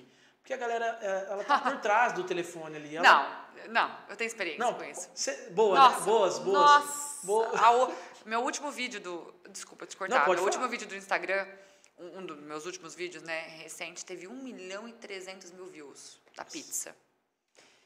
Cara, se você ler os comentários, e eu tive que ler, porque eu nunca tinha tido um vídeo que explodiu tanto, tem pessoas muito sem noção. Pessoas que falam, que nojo dessa receita. Por que eu faria essa receita? Aí eu falei, é só não fazer. É só não ver. E por que, que a pessoa se dá o trabalho de criticar uma coisa que ela não vai fazer, que ela não gosta? Eu, eu odeio pizza. Olha o comentário. Você vai num vídeo de pizza, comentar que você odeia pizza. Não faz sentido. Mas, pô, desculpa, se for Não, só mas dentro. é, é muito bom essa colocação sua. É, a gente pede tanto pelo sucesso, aí depois eu volto para Aham. falar. Eu preciso falar sobre isso. Nós, seres humanos, somos apaixonados pelo sucesso. Ah, por quê, Paulo? Porque tem carro bom, porque tem casa boa, porque Ah, tem... todo mundo gosta. É, parece que é isso. Só que quando o sucesso vem, você não está preparado. Posso dar um exemplo? Eu vou citar esse exemplo. O Whindersson Nunes. Um Nossa. exemplo do Whindersson Nunes. É um exemplo muito básico, porque você, você pode ter, citar vários aí, vários. Uma delas que eu estudei muito sobre a história é a Remy House lá. Sucessaço lá nos Estados Unidos, só que se acabou nas drogas. Porque não está preparado para o sucesso. Não está preparado para o sucesso. A gente pede tanto uma coisa. Pede tanto uma coisa que a gente não está preparado. E aí, na hora que Deus dá, a gente é tão ingrato. E aí, depois, quando a gente perde tudo, a gente culpa Deus. Não, foi culpa tua, que você não soube administrar. Foi, você não pediu tanto aquilo? Toma, eu te dou. E Deus, ele fala assim, eu sou tão bom. tanto com Deus sobre Ele é tão isso. bom e ele é tão amoroso que ele fala assim, tá bom, meu filho, eu tô vendo você pedir tanto. Tá implorando tanto. Beleza, eu vou te dar. Só que, por favor, depois, na hora que você perder, não venha me culpar. E aí a pessoa perde. E aí a primeira coisa que ela falou, oh meu Deus, por que o senhor fez isso comigo? Não, ele, ele não fez isso com você, não é culpa dele. Culpa dele. É culpa sua. Culpa sua. É verdade. Sobre o exemplo do Whindersson Nunes, tá? O Whindersson Nunes era um cara assim que saiu do extremo, extremo, extremo, extremo, extremo pobreza e hoje é uma potência. Se eu não me engano, em 2018, 2017 ali, ele passou por uma depressão muito grande, muito grave. Muito grande. Muito grande. Eu achei até que ele eu achei fosse... que a carreira dele também ia se Parar. acabar ali, também achei. E ele mesmo disse, ele mesmo disse, eu não estava preparado por tudo aquilo que ia acontecer na minha Cara, o cara... Aí a gente fala assim, o cara tem dinheiro. Não, tem- que, que, que, problema que ele tem? Que problema que ele A tem? gente é muito sem noção. cara. Muito sem noção. Conversei com meu marido essa semana sobre Não, isso. tem dinheiro, milionário, mas que problema que esse cara tem? Rapaz, você não sabe o tanto de problema que ele tem. O problema dele se triplica por conta do dinheiro dele. dinheiro dele. Fora que o tanto de pessoa invejosa que vai ter do lado, o tanto de pessoa Não, que quer só quem é amigo dele porque é amigo dele ou por causa do, do dinheiro dele? Ele não sabe nem quem são os amigos Não, dele. não sabe, porque você fica tão embaralhado, Mistura tudo, mistura coisas, tudo. né? Você perde princípios, você perde tudo, e aí você se perde. ter dinheiro. E, eles, e eu, eu acredito muito, ele só se levantou por conta da graça de Deus. Senão não conseguiria. Não tem, não, não tem é, a depressão, né? Eu acho que tem que ter a mão inteira de Deus na pessoa. Além dos remédios, do, do, do- Senão né? ela não se levanta. É, Tem que ter, beleza, tem que se medicar, tem que ir atrás de um profissional, porque Deus capacitou o profissional para Sim, te sim, ajudar, sim. né? Mas tem que ter as duas mãos do cara ali em cima, senão você não volta. E é uma doença terminal. Terminar aquela. ah, mata. Mata. Agora eu quero fazer um, dar um recadinho. Pessoal, é, aqui é o nosso estúdio, para quem ainda não conhece, esse é um recado muito Ah, importante. é lindo aqui. Muito lindo. Você que busca aí fazer um vídeo, uma live, um podcast, estamos aqui disponíveis. Aê! Pô, alugamos Aê! aqui para vocês. E eu- Gente, é muito. Eu falei pra ele, a primeira coisa que eu falei, que estúdio chique. Vai ficar melhor ainda, tá? Nossa. Ô, estamos, vai melhorar. Mas você que busca aí, estamos aqui à disposição. Entre em contato com a gente, tá? Que a gente passa mais informações. E eu quero agradecer também a Versátil. Daqui a pouco ela vai aparecer aqui. O pessoal lá de Votuporanga, se eu não me engano, nos disponibilizou todo o material, obra-prima, para a gente poder construir esse espaço aqui maravilhoso. Você que busca fazer um um móvel planejado na sua casa, cozinha, quarto, tá banheiro. Pessoal, entre em contato com eles. Muito bacana o trabalho deles. Eu vou estar deixando depois o arroba deles lá no nosso Instagram. Vou estar deixando também o link do WhatsApp deles aqui nos comentários. Pedir para os meninos colocarem para vocês, tá bom? Entre em contato com eles lá e faça o orçamento. Beleza? A- a- testei e aprovei. Não, é maravilhoso. Olha essa, olha essa É mesa. lindo, vocês não têm noção, tá lindo. Impressionante, impressionante. Denise, Ah. é, voltando sobre a página do Rio Preto lá que eu estava comentando com você Nossa. sobre o sofrimento, né? Sobre dor. É, acredito que eu e você pode simplesmente falar, Paulo, eu acho que você está errado. E estou super aberto. Rio Preto hoje é uma cidade de status, né? A galera vive, vive muito por status. E acredito que por conta do- da sua participação no Bacol, você conseguiu diversos contratos, diversas parcerias e tá tudo bem, merecido, show de bola. Só que eu fui dar uma olhada lá nos comentários, é uma coisa que eu não faço muito, eu não gosto de ler comentário, não gosto mesmo, não me agrada. É uma galera muito falsa, muito metida e tal, e fala o que quer. E aí eu vi um, um rapaz lá, ele falou assim, merecido, merecido, o jovem O tiro? Merecido, ele falou, merecido. Deve que tava lá nas drogas, deve que tava lá. Aí eu não comentei. Não comentei, né? Eu não, não tenho essa. Aquilo índole. te doeu, mas. Não Doeu bastante, porque eu me vi naquela situação, Ah. né? Falei, poxa, cara, ele não sabe o que, que, essa, que, que esse adolescente Imagina a tá passando. mãe da pessoa. Não, ele não sabe, não tem, não tem noção. Então não vou comentar para não. Ele morreu, o adolescente? Não, não, mas foi. Deve estar na UTI, se eu não me engano. E aí eu fui fazer um vídeo no meu Instagram. A gente tem um projeto chamado Escola Jovens de Negócio, para capacitar todos os alunos de escolas públicas de São José do Rio Preto. Ai, Muito que bacana. bacana. E a gente, é um projeto bem social mesmo, para tirar o adolescente das drogas, tirar ele da rua ali, bem bacana.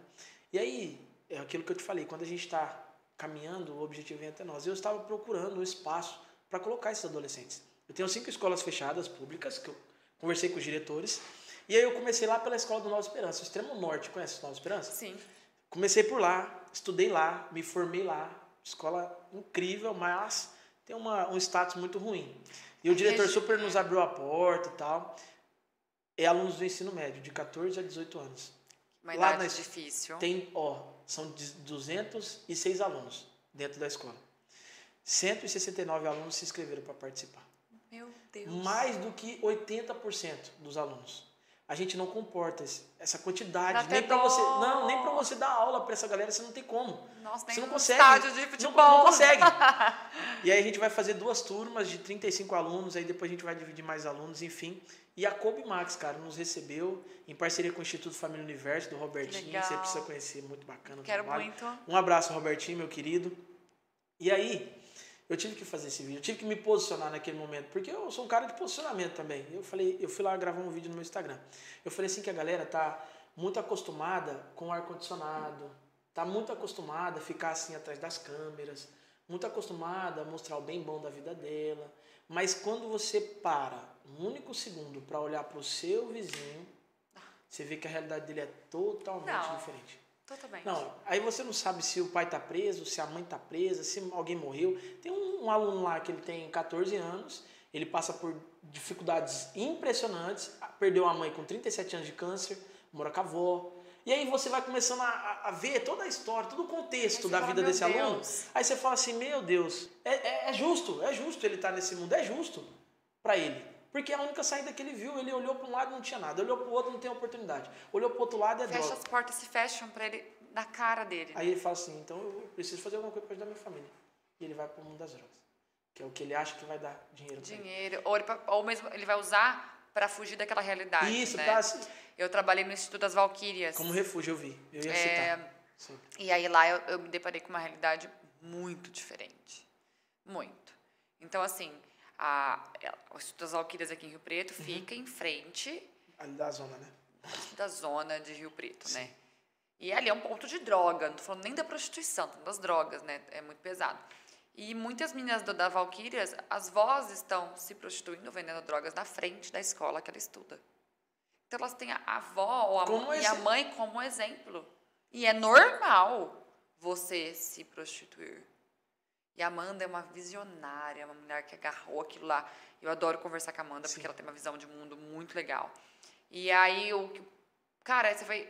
as pessoas precisam de oportunidade. Alguém precisa falar: não, vem aqui, eu vou te ensinar. Porque senão, como é que vai aprender sozinho? Mas é por conta disso. A gente está tão é, vivendo uma corrida insana atrás do sucesso, porque assim, para Denise, sucesso é ter uma família bem estruturada, próspera. Mas pro Paulo é o que a Denise tem. Não. Pro Paulo às vezes é só ter um carro pago. Ou pro Paulo é só às vezes ter o que comer dentro de casa. Isso para mim é sucesso. suce- Com certeza. Aí vem você, a Denise, um exemplo. Aí vem a Aham. Denise falar para mim que isso não é sucesso. Quem é você, entende? Com certeza. Aí as pessoas ficam Perfeito, muito assim, ó. Não, para você ter sucesso na vida, você precisa ter uma Ferrari. Não, e se, Pelo não amor de hoje, se Deus. você não tem um milhão com 30 anos, eu já sou Isso, fracassada pra tem que ser internet, Forbes viu? Under, não. Ah, se eu não sou, eu não tô na Forbes. Forbes, ó. Você- Ih, Não, tempo eu tenho. 26 mil seguidores no Instagram. Nossa, uma que... pessoa- Você não, você não tem um milhão ainda de seguidores, mas te- você, você não tem um milhão de reais na tua conta, você não tá, não tá gravando é, podcast no, no não sei o que lá, não sei o que lá. É muita coisa. Você- tem que ser muito perfeito aos 30 anos, por exemplo, Não, sabe? você tem que ser milionário. E eu sou milionário. Se você não for milionário, Não, você não é a ninguém. sociedade não te ama, ninguém te Não ama. te ama. Você não é convidado para um evento X. X. É. E aí, hoje, depois que eu tive. Eu me perdi do Insta. Eu me perdi assim. Eu falo que o mundo do Instagram já me deixou muito doida com isso. Desse negócio de a busca, a busca por dinheiro, por fama, blá, blá, blá, blá. Quando veio a pandemia, Aí, coisa linda, hein? pá! Tapa na minha cara e de, na de todo mundo, né? Tudo parou. Os meus projetos com a Mayara pararam. E eu fui mãe. Pra ajudar. E aí, eu não podia ter filho. Foi uma graça de Deus. Tá, Nossa, isso é forte, hein? isso é forte. Isso é forte. E aí, eu não, eu não podia. A médica disse que eu não ia ter filho e tal. Uma, uma noite eu tive um sonho. E aí, eu comecei a passar mal. Eu tava grávida. E aí, eu fui ser mãe do Guto. E aí, eu percebi o que, que eu acho que é sucesso pra mim. Rapaz, saúde do meu filho. Isso pra mim não preciso. Não, não, eu e meu marido a gente fala sinceramente, a gente pode ter o básico, mas o nosso filho tendo saúde. Não é muito isso? Saúde. É muito Cara, você não quer mais, você não pede mais nada. Você ora pra Deus hoje, você fala assim: "Deus, obrigada pela saúde do meu filho. Obrigada pelo que eu tenho hoje". Você fica mil anos mais gratos, né? Nossa, que- fica muito anos luz. fora. nossa, você fica fora de base. Então, eu amadureci muito na pandemia, porque tudo foi por água abaixo. Minha vida inteira de famosa, de internet, foi por água abaixo. E eu fui viver a maternidade, que é muito desafiadora. Realmente. Mas é, foi o que me conectou demais com a minha família, que hoje eu coloco minha família em primeiro lugar sempre. Sempre. Eu, eu- antes, eu, muitas vezes eu coloquei o trabalho antes. E não dá certo. A família é em primeiro lugar. Aí as coisas fluem. Trindade. Família, saúde, trabalho. Família, saúde e trabalho. JJ, grande. Boa. Senão, ó, senão não dá certo, na tua vida vai dar errado. Dá É, errado, não adianta, vai pra trás. Dá errado. Tá pegando só eu, a, a Bruna falou. Ah, Não, tá ok aqui. Bruna, tá ok. Tá ok. Não, beleza. Tranquilo. Denise, vamos lá, tem outra pergunta aqui, tá? Eu me distraio um eu pouquinho. adoro mas- perguntas. Tô play, tô play. Ó, Também, né? Eu falo. é, sempre que possível, tá? Sempre que possível, assim, a gente, eu costumo fazer isso muito. É começar a olhar para trás. gosto muito de fazer isso, faço uma, muito uma retrospectiva na minha vida, para ver o que, que eu posso melhorar, o que, que eu devo fazer para poder estar sempre ajudando ali o próximo e tudo mais. Eu não tenho condições, mas eu gosto de fazer. E eu acredito que aquela frase, como eu falei, faça o seu melhor, quanto você pode fazer para que você tenha condições melhores para fazer melhor ainda. Então eu faço o meu melhor. Com tudo, dou muita excelência. Hoje, né, com o seu negócio, que você está crescendo aí no digital, sendo uma baita uma influenciadora, Obrigada. ensina pra gente como a gente faz, como é o começo de tudo isso, como você falou assim, ó, ó agora passou pandemia, agora eu vou investir na minha carreira solo. Como foi para você esse começo? Você fez essa retrospectiva, olhou para trás e falou assim: Ó, isso aqui eu fiz de errado, não posso cometer isso aqui, erro aqui. Isso aqui eu fiz certo, então eu vou fazer isso aqui. Como é que foi para você? Quando eu fui mãe do Guto, parei tudo, daí eu fiquei, sofri muito com a maternidade no primeiro ano, porque é realmente muito difícil amamentar, nananana. O Guto ficou bastante doentinho e tal, no, coisas normais, mas Normal. assim, que tomou tempo da mãe, que é a mãe doida de primeira viagem, né? E aí, a- o que eu mais vi na hora que eu olhei pra trás foi, cara, qual que é teu foco? Eu não tinha foco. Não tinha foco. Nossa, é. Então eu era a influenciadora de. é Porque depois do Bake Off eu comecei a fazer até roupa, é, prova de roupa, provador de roupa para loja. Hum, Então eu comecei a fazer provador de roupa para loja. Aí eu comia, recebia os meus recebidos em casa de comida. Daí eu fazia uns eventos, daí eu ia no cabeleireiro, daí eu ia na massagem. Eu, eu era tudo. Falava só- sobre minha vida pessoal, não, não acrescentava mais nada para a vida das pessoas. Foi quando eu parei e falei. É, esse ano eu parei pra, e falei, não, esse ano. esse ano. É, eu, te- eu assisto muito o Ícaro de Carvalho, não sei se você. Hum. Ícaro de Carvalho, coloca aí na top pra você seguir ele. É um cara muito Não, tem que fenomenal. trazer ele pra cá, pô. Co- Ô, será que não consegue? Consegue. Ah, Ícaro de Carvalho é um cara fenomenal na internet. e comecei a assistir várias palestras dele e tal. E ele falava sobre ter foco e consistência. Aí eu paguei e falei, o que, que eu realmente gosto de fazer? A Denise é uma pessoa que gosta muito de comer, mas o meu mundo é fit. É, aquela coisa mais natural. Eu ali. sou natural. Eu gosto para academia de manhã ou à tarde, no momento que me dê. Eu gosto de um estilo de vida saudável. Eu, hoje em dia, não dá pra gente ignorar o tanto que a alimentação errada faz mal, então eu não consigo mais me entupir de açúcar e farinha todos os dias, só em datas comemorativas, mesmo sabendo que eu tenho o melhor pudim no Brasil. Cara, por que, que eu vou comer todo dia pudim? Ninguém precisa de todo dia pudim, então isso já foi um, um autocontrole meu. Eu não preciso de açúcar todos os dias, eu, tenho que, eu posso fazer uma alternativa de um lanche fit e mais saudável para agregar saúde na vida das pessoas. Então eu comecei a fazer todo dia. Vou postar uma receita todo dia no Instagram sobre o que eu gosto. Comida fit. 60 dias depois veio o primeiro sucesso. 60 dias? 60 dias depois. Tá. Nossa, você, Instagram- fazia, você fazia todo dia, constância. Todo dia, constância. Paulo, 60 dias fazendo receita. Não foi nem 60, foi 50. 50 dias Menos. fazendo receita, eu tive um vídeo de 1 milhão e 300 mil views. Teve vídeo que deu 2, tem vídeo que dá 2 ainda, tem vídeo que dá 3, tem vídeo que dá 10, mas um vídeo grande que me proporcionou 6 mil seguidores orgânicos. Nossa, cara. Orgânicos, gente. Cara, Falando de internet técnica. pra internet. Não, que. 6 mil Você orgânicos. tá louco? Então, Deus. porque o que, que eu fiz? Eu preparei minha- meu Instagram, preparei a minha casa. Quando as pessoas chegaram no meu perfil, como é que eu retive esse seguidor? Eu tava com um perfil pronto pra ele, porque ele queria. Não, você tava com uma linguagem muito Uma assertiva. linguagem assertiva. Que a galera chega lá, vê roupa, vê Roupa, cama. bebê, vê Ah, não tem como. marido, vê tudo. Então, de vez em quando, porque é meu perfil pessoal também. Certo. Então, meus stories são mais leves, mais a minha rotina. Mostro bastante minha família, porque eu me orgulho dela. Mas, é, e é normal, né? Meu Instagram é engessado só de comida fit, mas o meu foco é comida fit, então vamos focar nele? Então vamos falar não, falar não pras coisas, gente, dói. Não, mas isso é transformador. Transformador. Nossa, me liberta isso aí. Eu gosto, hein? Mas eu não sei, eu tô aprendendo agora falar não, tá? E foi um exercício muito bom. Pode ser que eu precise fazer mais coisa a partir de Com agora. certeza. Ah, é um tráfego pago, talvez, ou lançar um produto. Tem que me mexer. Mas o começo, e que eu dou de dica, é foque em alguma coisa e faça aquilo incansavelmente com amor e paixão. E mostre para as pessoas que você gosta de fazer aquilo, que é, que é o seu dia a dia. O seu dia a dia é fazer, é, é- é podcast e falar sobre empreendedorismo, Sim, né? sim. Então as pessoas vão começar a se conectar, elas vão chegar através de hashtag, elas vão chegar através de vídeos que podem viralizar. É muito difícil trabalhar com a métrica do Instagram, você tá aqui, você Ele você muda sabe. o tempo inteiro. E cai muito, né? Muito. E aí você tenha paciência, só vai. Não olha para lá, não olha para ninguém. Faço o que eu faço. Tô fazendo receita super sem complexidade, me siga. Mais simples. mais simples, mas tenho planos futuros próximos para ter algo maior que ensine realmente o que eu sei, com a minha experiência.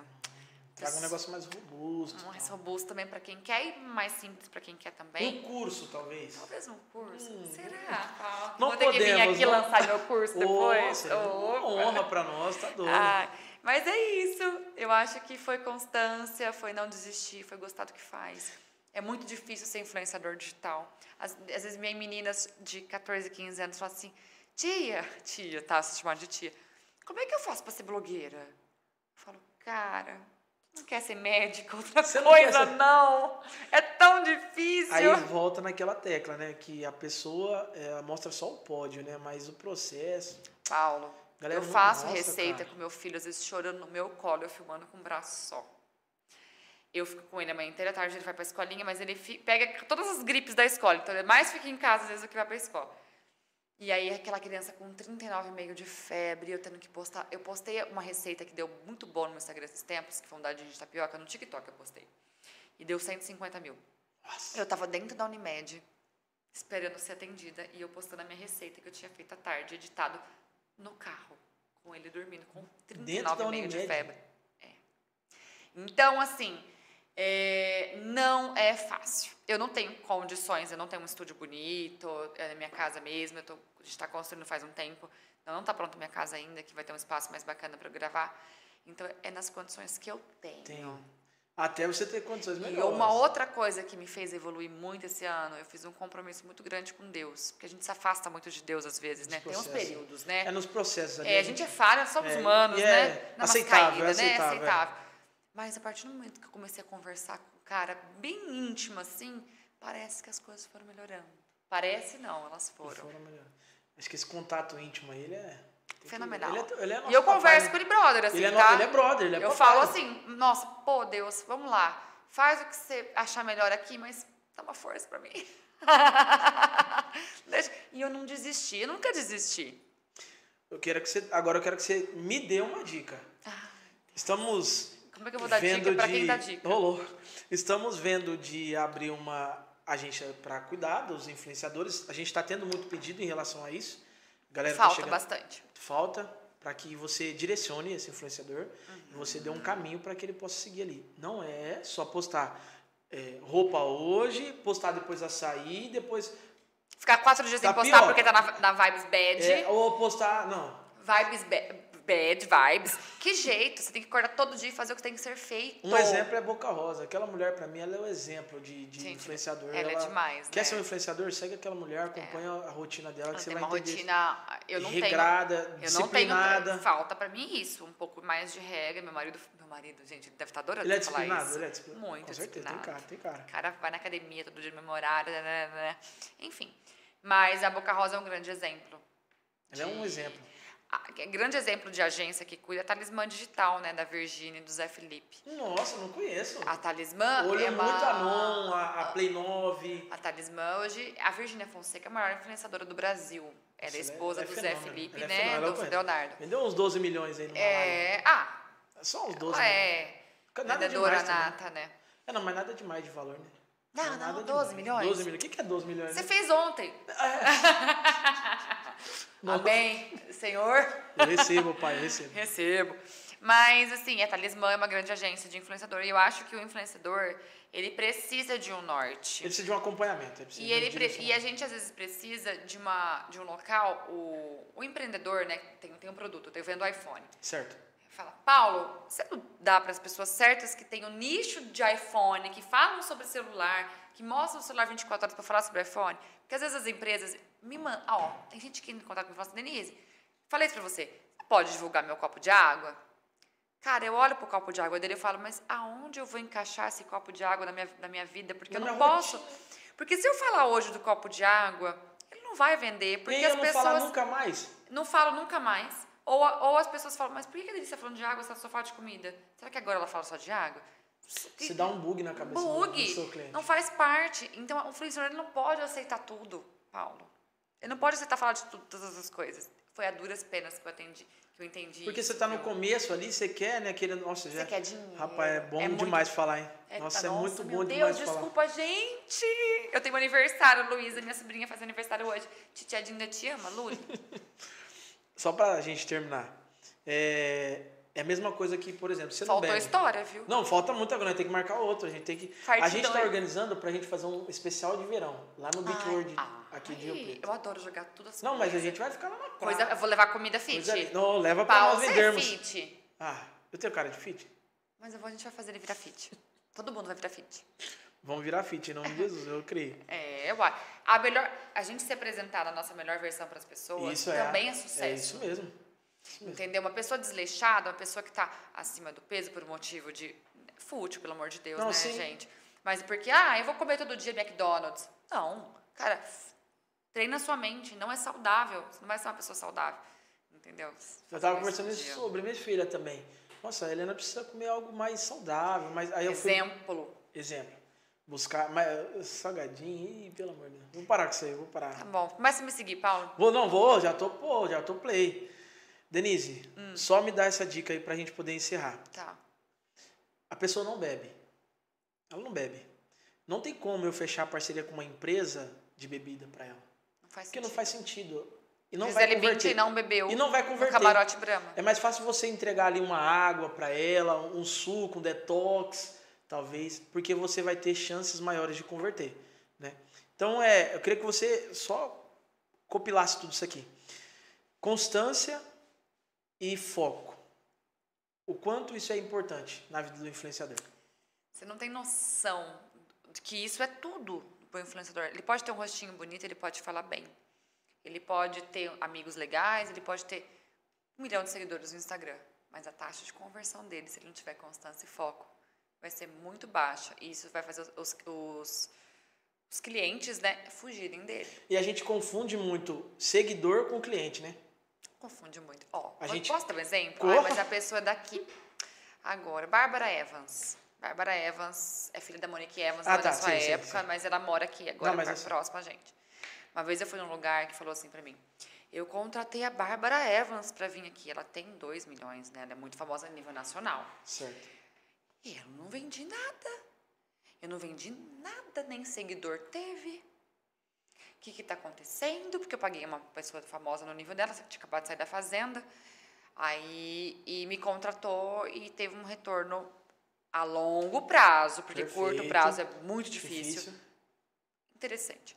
Aí eu falei assim, que, qual que é a diferença se você tem poucos seguidores e ela...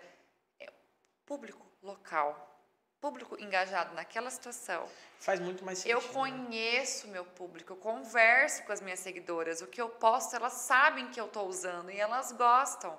A Bárbara Evans, ela vai postar de coisas do Amazonas, porque ela ela tá lá também, porque a fazenda passa no Amazonas e na, no, no Rio Grande do Norte. A não ser que seja um produto tipo Coca-Cola a nível nacional. É, que faça sentido, tá no sentido. país. Ela acabou de chegar em Rio Preto. Como é que ela vai vender para Rio Preto se ninguém nem sabia que ela morava? Provavelmente você nem sabia Não sabia que ela morava aqui. morava perto, Barana, sei lá, pertinho aqui. E ela vive em Rio Preto agora. Como é que a pessoa vai vir? Às vezes o seguidor dela nem é nichado nisso, assim, porque ela- antes ela postava fotos mais sensuais, agora ela é casada, a família, linda a família dela. Mas ela tinha outro público também. O público, o teu, segu- eh, tem o público certo? Você quer vender chupeta para quem? Pra mãe. Então. Não, pro- não né? pro nenê, oh meu Deus. É, entendeu? É isso. Muito obrigado por essa dica. Muito valiosa. Vai nos ajudar bastante. É, a gente está estruturando, eu estou mont- montando um modelo de negócio bem bacana. Ah, eu já quero saber muito mais sobre. Quem sabe você não é a nossa Ramos parceira aí. gastronômicos, ramos moda, beleza, Skincare. vestuário, skincare. Vai estar com a gente. Tem, o mundo é muito grande. Não, é muito, e essa questão de influenciador tem crescido muito. Mas tem que estar nichado, tem que fazer sentido Quantos seguidores. É, é, desiste com 5 mil pessoas, atingir 5 mil seguidores. Vê que eu fiquei empacada com 20 mil, dois anos. Dois anos. Eu tive 6 mil seguidores em uma semana. É tempo. É tempo. Constância. Constância. Tem que estar o tempo inteiro fazendo, fazendo, Tem. fazendo, que uma hora vai dar certo. Eu quero te agradecer. Ai, eu quero Muito agradecer obrigado. demais, Paulo. Nossa, Adorei falar com você. Desculpa pelo horário, gente. Obrigada, e a gente se vê Muito mais. obrigado, viu? É, Denise, que bate-papo bacana. A gente tem que marcar outros, porque a gente não falou sobre Tem que tudo. marcar quase que um churrasco já, né? Nossa, é bom demais, hein? Eu gosto de churrasco. Porque nós conversamos muito aqui. Tinha bastante pergunta pra pra fazer aqui, mas muito bom te conhecer um pouco Obrigada. mais. Muito bom se conectar com você. Você é uma pessoa maravilhosa. Obrigada. Pessoal, muito obrigado por todos vocês que participaram. É, quero agradecer mais uma vez pela companhia, pelo parce- pela parceria que vocês têm aí com a gente. Toda terça-feira está aqui com a gente, ligado no podcast. Muito bacana, isso é muito legal. Em relação ao projeto, peço para que você acompanhe. Vamos iniciar agora no dia 15. Quem sabe você não vai lá dar Olha, com certeza. nós, vai ser muito bem-vinda. Obrigada. A gente precisa de pessoas para nos ajudar aí. Pessoal, peço para que você deixe seu comentário de carinho, de afeto para nossa Fala oi pra convidada. mim. Fala oi, começa a seguir ela lá no Instagram. Fala o teu Instagram pro pessoal. Denise Galvioli com dois L's e I no final. Perfeito. Começa a seguir a Denise. Você que quer ser fitness aí, quer estar filé, Tem um pouco de tudo lá. É legal. bem bacana. Não- ah, eu preciso parar de comer, claro que não. É só você saber comer a, a coisa certa, encaixar do jeito certo no seu dia a dia. Sempre Sem sofrer. Isso. Porque Sem- senão pra ser constante. Aquele peso na consciência. Nossa, não vou poder comer mais um É. bolo. Não, para, calma. Tem que ser leve. Vai tranquilo que vai dar certo. ser de verdade. Obrigada, Pessoal, gente. então, muito obrigado. É, mais uma vez, obrigado pela oportunidade de estar aqui com vocês. Que Deus abençoe vocês. Que a gente continue aqui trazendo conteúdos de muito valor para vocês. E até o próximo. Até Nós vamos estar próximo. aqui com outro convidado mais do que especial e aguardo vocês, tá bom? Um beijo, um abraço, tchau, tchau.